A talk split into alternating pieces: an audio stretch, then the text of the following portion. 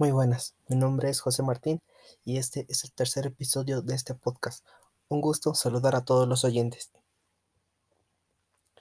En esta ocasión abarcaremos temas distintos referentes a las organizaciones.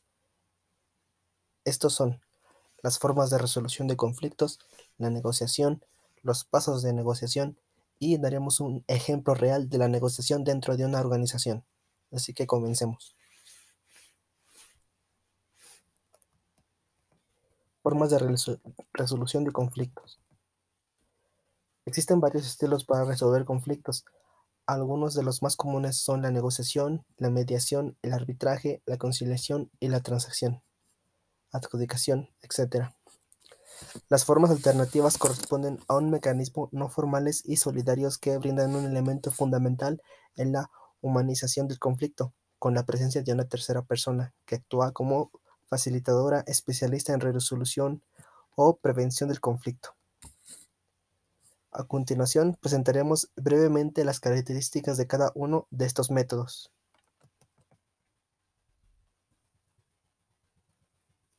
Transacción.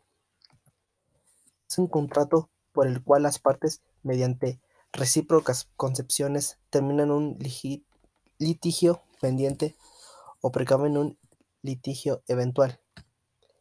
Existen por tanto dos tipos de transacción, a saber, la extrajudicial, mediante la cual las partes se ponen de acuerdo con el fin de evitar un litigio, y la judicial, objeto del presente análisis, en el cual las partes manifiestan su mutuo consenso para poner fin a un juicio ya iniciado.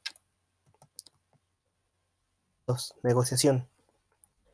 Es una forma de resolver un conflicto mediante la que las partes intentan llegar a una decisión conjunta en asuntos de interés mutuo y en situaciones conflictivas donde tienen desacuerdos.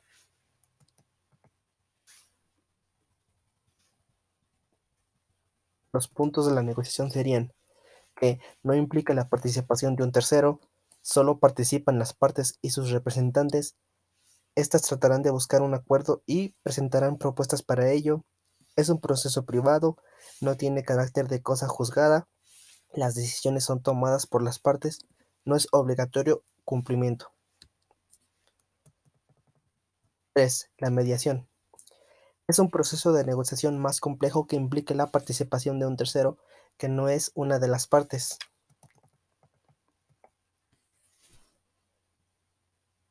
Los puntos de la mediación son, el mediador puede ser un individuo, un grupo de individuos o una institución. Las partes escogen el mediador debe ser neutral, no debe hacer juicios ni tomar decisiones vinculantes para las partes.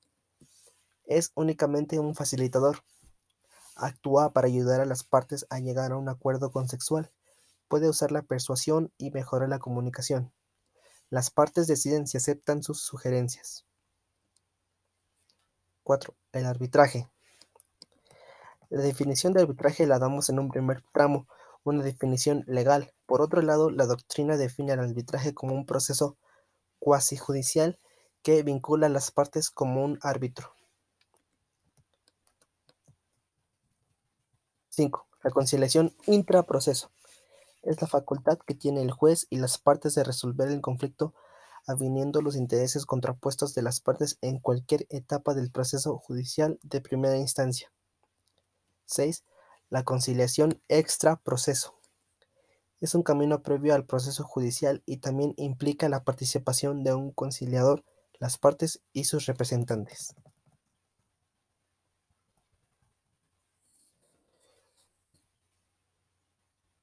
Y bueno, como ya mencionamos hace un momento, la negociación puede ser una forma de resolución de conflicto.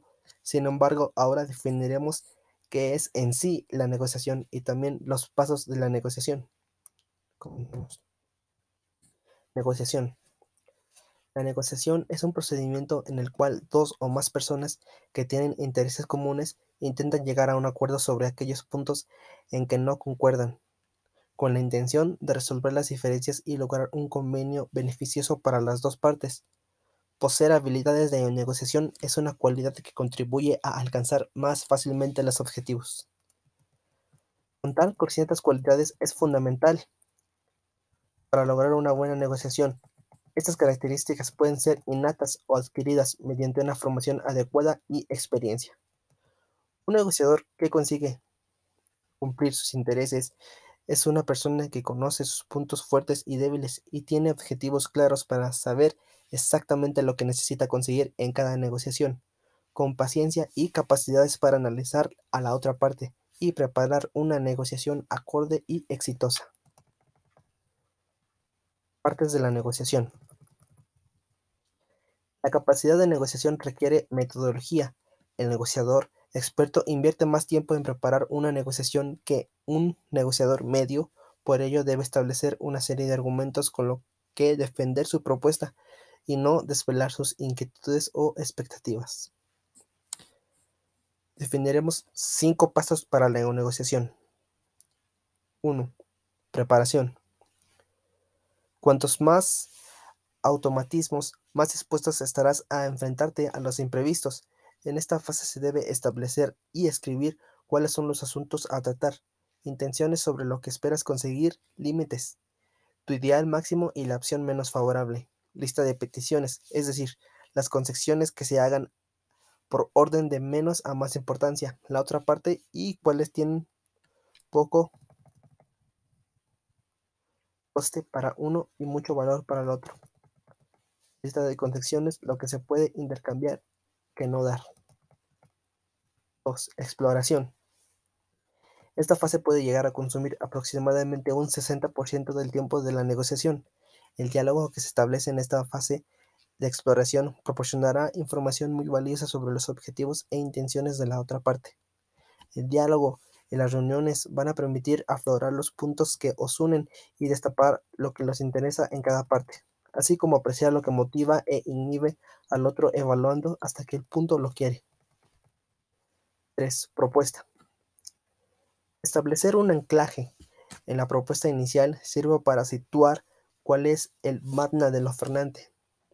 Marca el ritmo de la negociación y normalmente en las negociaciones los anclajes iniciales sirven de base para las siguientes negociaciones y si no fuera el caso debido a que este anclaje está por debajo o por encima del precio de ruptura, entonces se responde contrarrestando su influencia con una contraoferta agresiva o indicando la necesidad de trabajar juntos para acortar distancias. 4. Intercambio. Bajo toda propuesta se esconde una necesidad. Las concesiones sirven para acercarse y a la otra parte y solo es posible negociar acuerdos si se hacen concesiones. En esta fase de intercambio pide antes que dar, las condiciones antes que las ofertas. Todas las personas tienen palabras y todas estas tienen un porqué. Y las señales que nos indican pueden ser conscientes o inconscientes. 5. Acuerdo. El objetivo de toda negociación es cerrar un acuerdo. Se negocia hasta el último segundo. Los acuerdos escritos reducen los riesgos. En las negociaciones que contienen datos y especificaciones deben plasmarse los puntos tratados más importantes por los escritos hasta que lleguen los documentos definitivos. Y bueno, esos fueron los cinco pasos para la negociación.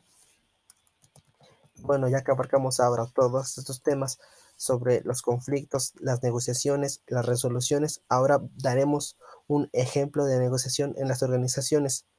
Y un ejemplo básico y rápido de la negociación sería la negociación inmediata, que como su nombre lo indica, es aquella donde se pretende lograr un acuerdo lo antes posible sin involucrar ningún tipo de relación personal.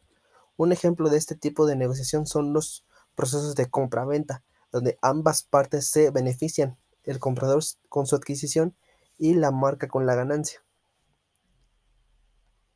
Y bueno, esto ha sido todo por el momento en este tercer podcast.